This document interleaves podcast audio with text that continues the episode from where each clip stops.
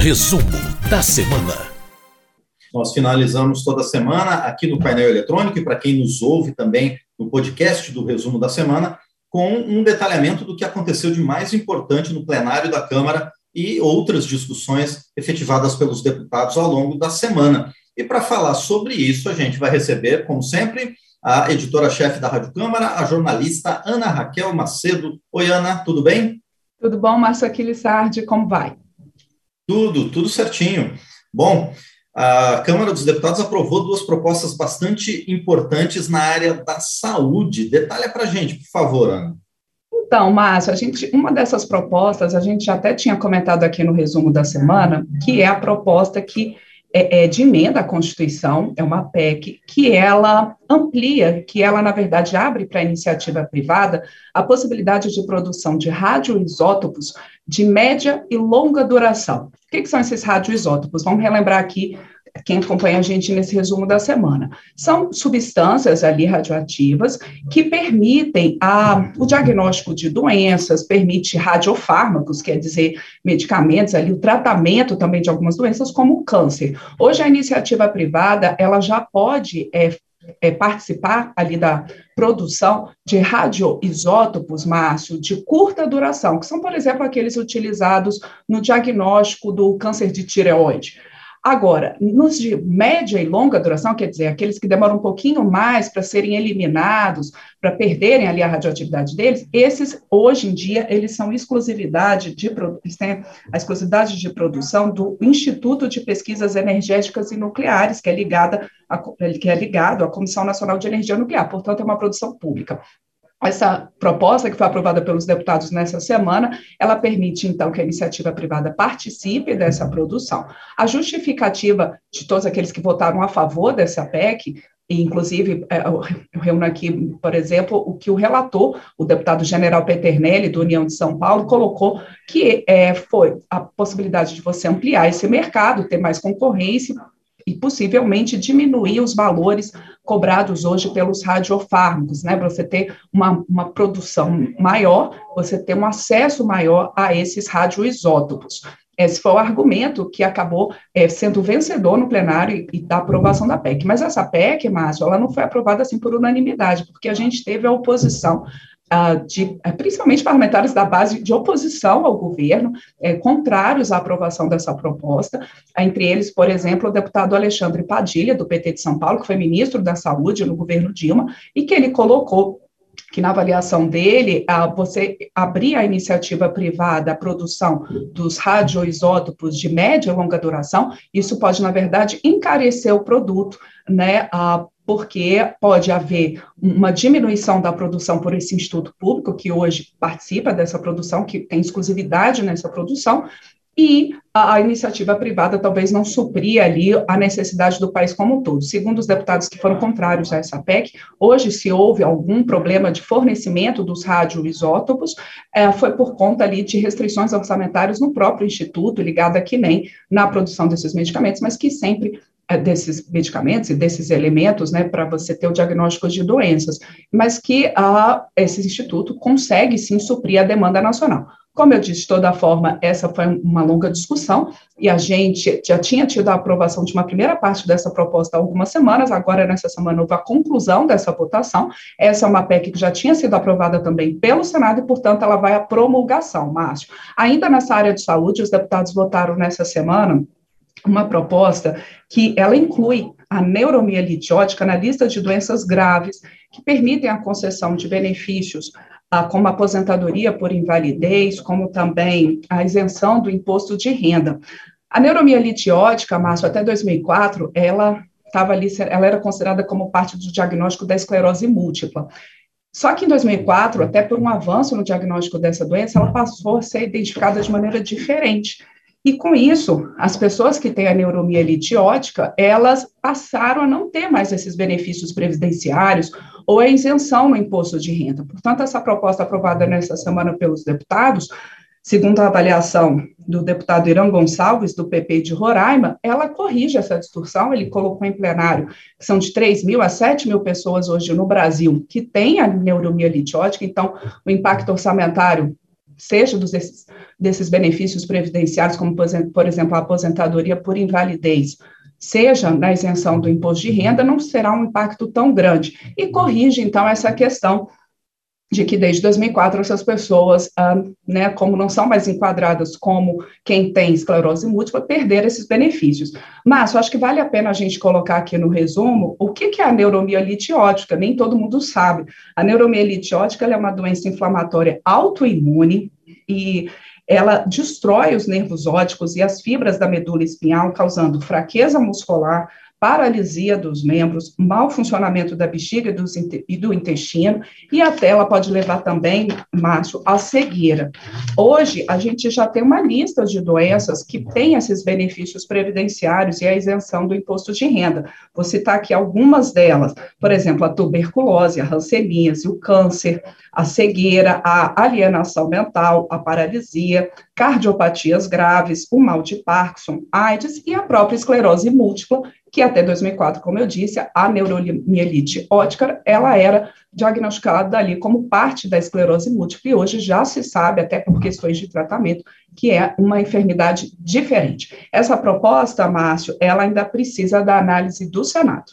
Bom, e além da área da saúde, os deputados votaram duas propostas na área do esporte, Ana Raquel. Quais foram elas? Sim, eles votaram. Uma delas, Márcio, ela prevê o seguinte: foi uma proposta que foi relatada pelo deputado Luiz Lima, do PL do Rio de Janeiro, e ela a, amplia a possibilidade de dedução do imposto de renda daqueles investimentos feitos, seja por pessoas físicas, seja por empresas, em projetos desportivos. Então, é uma, uma ideia de você incentivar e projetos esportivos e a formação de atletas e até mesmo você ter ali a educação pelo esporte. Outra questão colocada nessa proposta aprovada pelos deputados nessa semana é prorrogar a possibilidade dessa dedução do imposto de renda, porque se a legislação não for modificada, essa possibilidade de dedução que hoje já existe, ela se encerra no fim de, deste ano, fim de 2022. Então, essa proposta, ela prorroga essa possibilidade até 2027 e ela aumenta a possibilidade dessa dedução. Como é que, como é, que é esse aumento? Aumenta de 6% para 7% a possibilidade de dedução no imposto de renda no caso de pessoas físicas e de 1% para 2% no caso das pessoas jurídicas, quer dizer, as empresas. E no caso das empresas, Márcio, há ainda a possibilidade de essa dedução chegar a 4% se for um investimento uh, num projeto desportivo ou paradesportivo em comunidades carentes. Mas aí, nesse caso, para ter esse aumento de 4%, não pode ter o investimento dessa empresa em projetos uh, que tenham dedução por meio da Lei Rouanet, que é voltada à cultura. Falando, inclusive, dessas deduções uh, relacionadas a esporte, cultura, o relator, deputado Luiz Lima, ele colocou que esse aumento da possibilidade de dedução, no caso dos investimentos em projetos desportivos, é, o impacto dele é pequeno, porque o número de investimentos em projetos desportivos e que gerem ali a dedução do imposto de renda, ele é muito menor do que, por exemplo, o que acontece para a área cultural, não são tantos projetos assim, então o impacto, segundo o deputado Luiz Lima relatou, é pequeno, e além disso, a proposta ali prevê que você tenha a adequação uh, dessas questões de dedução, né, tributária, no, na lei de diretrizes orçamentárias. Então, essa proposta ela foi aprovada pelos deputados nessa semana e ela ainda precisa da análise dos senadores. E a gente tem aqui uma questão também muito importante, muito interessante, que foi aprovada pelos deputados nessa semana na área do esporte, mas que foi uma homenagem, uma homenagem ao Ademar Ferreira da Silva, atleta olímpico, atleta olímpico, e que uh, ele passa a ter o um nome inscrito no livro dos heróis e heroínas da pátria o Ademar Ferreira da Silva, que viveu ali de 1927 a 2001, ele ganhou duas medalhas de ouro pelo salto triplo nas Olimpíadas de Helsinki, lá em 1952, ganhou medalha em Melbourne em 1956, também estabeleceu recordes mundiais, ele foi pentacampeão sul-americano, tricampeão pan-americano, foi dez vezes campeão brasileiro, tendo mais de 40 títulos e troféus internacionais. E o Ademar Ferreira da Silva, né, Márcio, ele não foi só um exemplo do esporte, ele foi também um exemplo de superação, um atleta negro que também teve muito ali de esforço e né, de, de batalha para conseguir o que ele alcançou. Então, uma homenagem uh, merecida e que agora também ainda precisa da análise do Senado. Bom, e ainda no plenário da Câmara, Ana Raquel, depois de muita discussão, foi rejeitada a tramitação em caráter de urgência do projeto que combate as fake news. Como é que está essa discussão, Ana Raquel? Então, Márcio, a gente tem aqui, vamos relembrar um pouquinho quem acompanha a gente no resumo da semana. A gente tem aqui na Câmara um grupo de trabalho para analisar esse projeto que chegou do Senado, que é um projeto que ele tem uma série de regras para o uso dali das, da internet, das redes sociais, para tentar combater a disseminação de notícias falsas, principalmente aquelas, aqueles disparos massivos, enfim, são várias questões colocadas nesse projeto. O relator desse grupo de trabalho, o deputado Orlando Silva, do PCdoB de São Paulo, ele apresentou uma nova versão, um relatório, uma proposta de relatório na semana passada. E aí, como foi acordado na reunião de líderes e também com o presidente da Câmara, Arthur Lira, foi colocado em votação nessa semana a urgência para que essa proposta, em vez de ela seguir, né, a ideia era que em vez de ela seguir todo o trâmite pelas comissões da Câmara ou por meio de uma comissão especial, que ela pudesse ser analisada diretamente pelo plenário. E aí, o que, que aconteceu? Esse requerimento de urgência, houve muito debate na discussão da própria urgência. Alguns deputados ah, que até não concordavam integralmente com o relatório proposto pelo deputado Orlando Silva, eles ah, defendiam que houvesse a urgência para que essa proposta já chegasse logo ao plenário, tivesse a análise dela, a tempo, inclusive, é, dessa discussão que a gente tem hoje por conta das eleições ah, gerais previstas para outubro deste ano. É, que, e ali algumas regras para evitar, por exemplo, a disseminação de notícias falsas durante o período eleitoral. E, em geral, né, Márcio? Mas alguns deputados também se colocaram, houve muita polêmica em plenário, se colocaram contra, com receio ali de que você tivesse uma, um cerceamento da liberdade de expressão na internet. Então ficou aquele debate, alguns deputados, por exemplo, colocando que a liberdade de expressão ela não pode ser também um discurso do ódio, outros colocando que se você deixasse na forma como estava o texto do relator Orlando Silva, você teria, por exemplo, é, é a falta ali de financiamento de pequenos veículos, acaba, pequenos veículos de comunicação, porque você acabaria, é, essa era uma das questões do texto, monetizando as grandes empresas de comunicação. Enfim, foi uma discussão muito intensa. Alguns exemplos do que havia no relatório, por exemplo, do deputado Orlando Silva.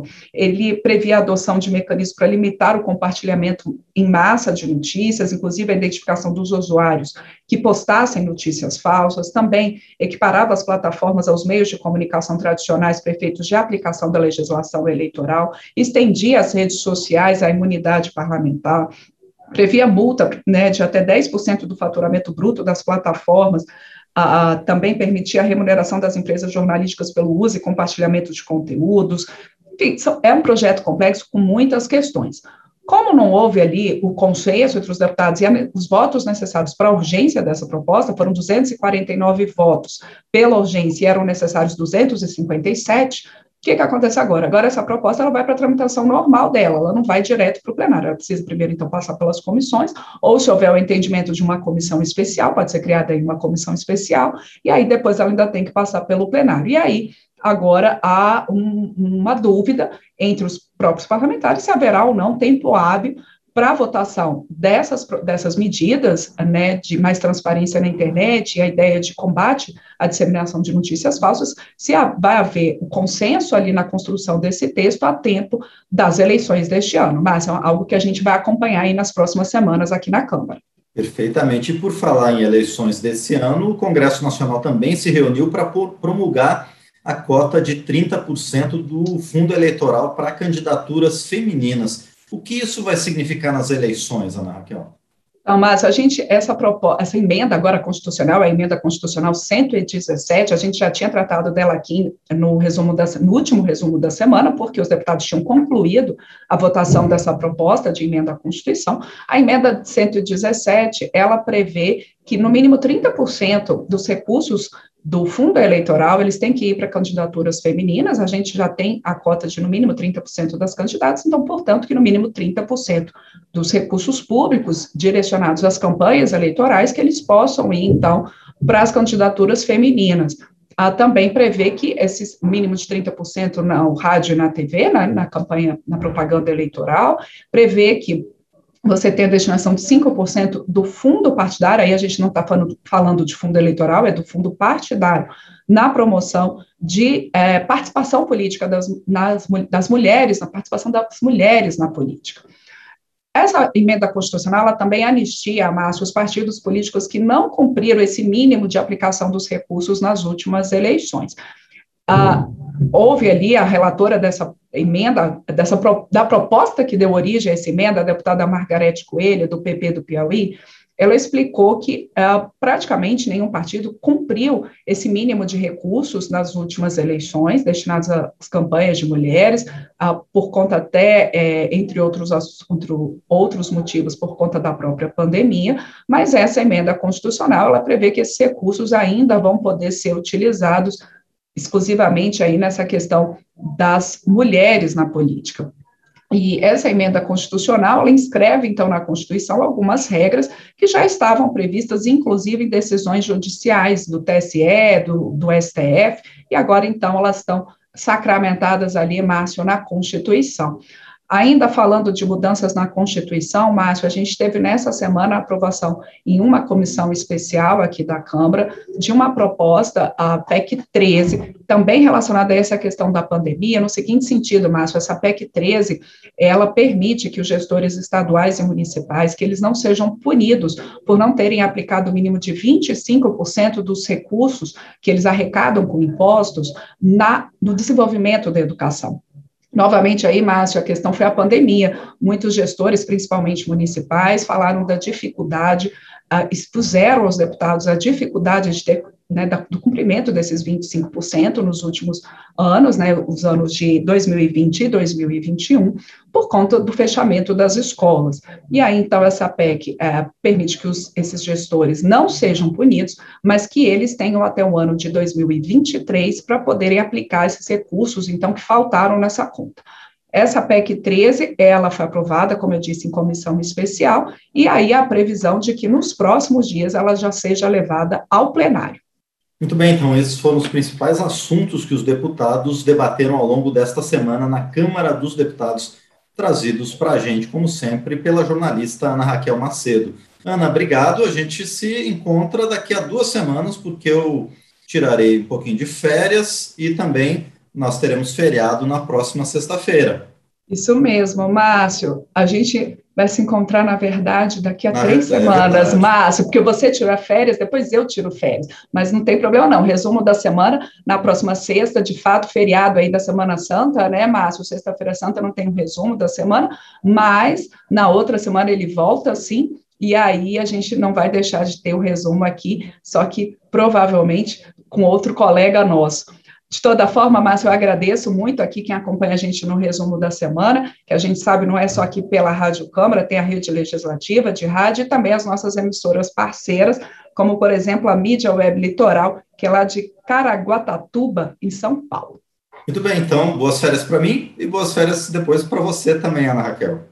Certamente, boas férias, Márcio, bom descanso.